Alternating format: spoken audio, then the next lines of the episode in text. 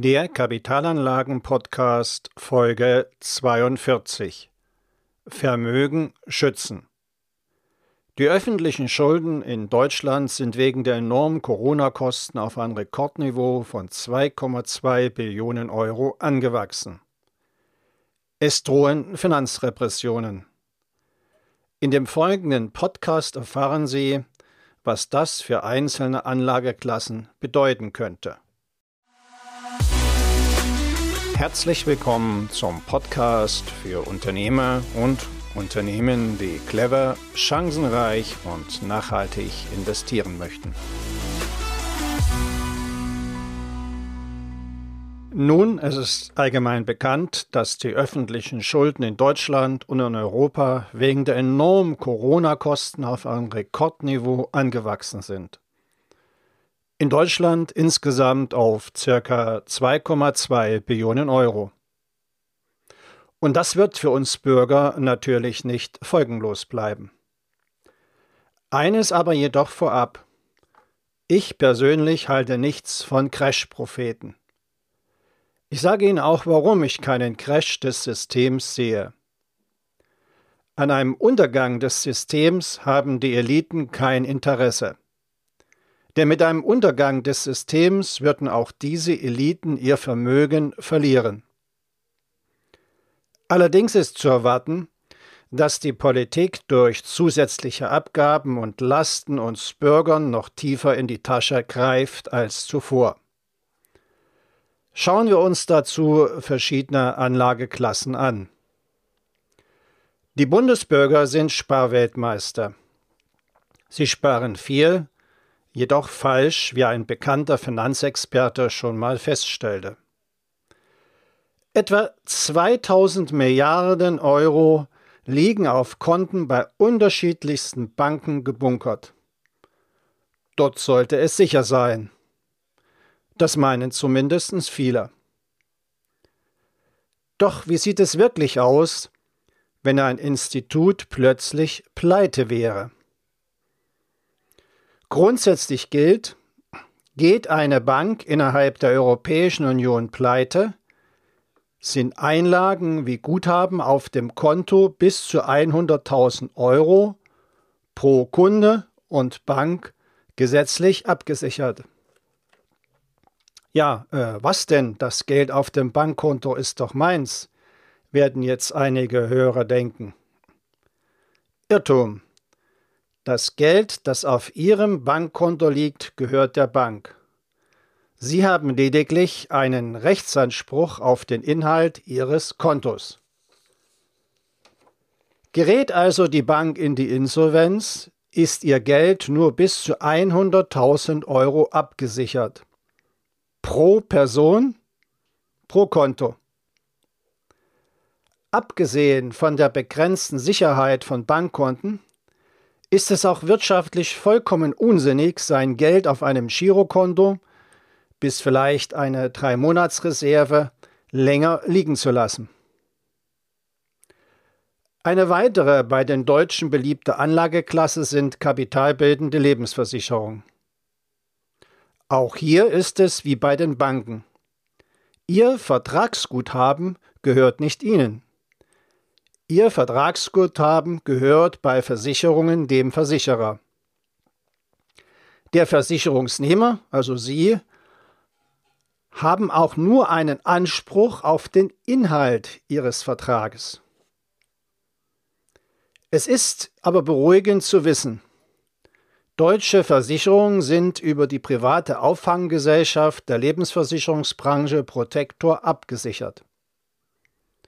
Und jetzt, jetzt kommt ein ganz wichtiger Unterschied zum Bankkonto. Hören Sie zu. Versicherungen sind in voller Höhe des Vertragsguthabens abgesichert. Also 100% Absicherung Ihres Vermögens. Und trotzdem sollte man dem Spruch folgen, sein Geld bei Hans anzulegen und nicht bei Hänschen. Das bedeutet, die Bonität des Versicherers ist trotzdem wichtig. Eine Anlage beim systemrelevanten Marktführer ist besser als bei einem kleinen Anbieter. Die verstaubte Lebensversicherung hat allerdings ausgedient. Die kann man komplett ablehnen. Versicherer sind aber schon seit längerem Bankersatz. Warum? Versicherer bieten innovative Kapitalanlagemodelle an. Und diese Modelle haben zudem Steuervorteile. Diese Steuervorteile sichern dem Anleger ein Mehr an Rendite. Und wie sieht die Politik das mit den Versicherungen? Die Politik sieht die Kapitalanlage in Versicherungen als Altersvorsorge. Altersvorsorge ist ein sehr politisches Thema, vor allem ein hochbrisantes politisches Thema. Von daher sind staatliche Eingriffe bei Lebensversicherungen eher nicht zu befürchten. Eine Info nebenbei. Deutsche Versicherer nehmen auch problemlos Auszahlungen ins Ausland vor. Kommen wir zu Wohnimmobilien. Wohnimmobilien sind des Deutschen liebste Anlageklasse. Immobilien sind bekanntlich immobil. Immobilien sind also absolut ideal für zusätzliche Begehrlichkeiten des Staates. Politiker mehrerer im Bundestag vertretenen Parteien fordern ein Menschenrecht auf bezahlbares Wohnen. Ich habe übrigens noch keinen Politiker erlebt, der ein Menschenrecht auf bezahlbare Aktienkurse fordert. Aber das nur nebenbei.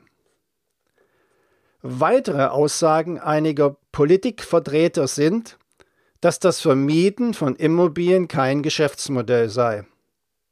Und es werden sogar Enteignungsfantasien geäußert. Derzeit finden solche Meinungen ihren Niederschlag beispielsweise in der Mietpreisbremse. Oder, was weniger bekannt ist, das Berliner Mietendeckelgesetz. Das Berliner Mietendeckelgesetz hat eine radikale Mietpreisbindung. Man braucht daher kein Wirtschaftswissenschaftler zu sein, um zu erkennen, dass es sich hier um Teilenteignungen handelt.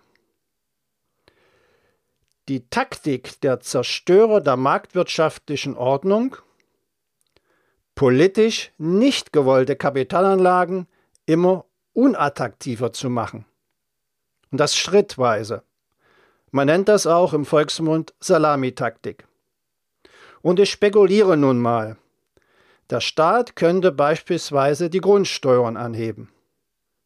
Ja gut, die zahlt doch der Mieter, werden Sie jetzt vielleicht sagen. Könnte sein. Ausgehend aber von der Meinung, dass es ein Menschenrecht auf bezahlbares Wohnen, Wohnen gibt, könnte es ebenso sein, dass beispielsweise künftig der Vermieter die gesamte Grundsteuer zahlt und dann vielleicht sogar auch noch die gesamte erhöhte Grundsteuer. Zusammengefasst kann man daher sagen, dass Immobilien die am schlechtesten geschützteste Anlageklasse gegen die Begehrlichkeiten der Politikerkaste sind. Dann hätten wir noch die Themen Gold und Kryptowährungen und Wertpapiere.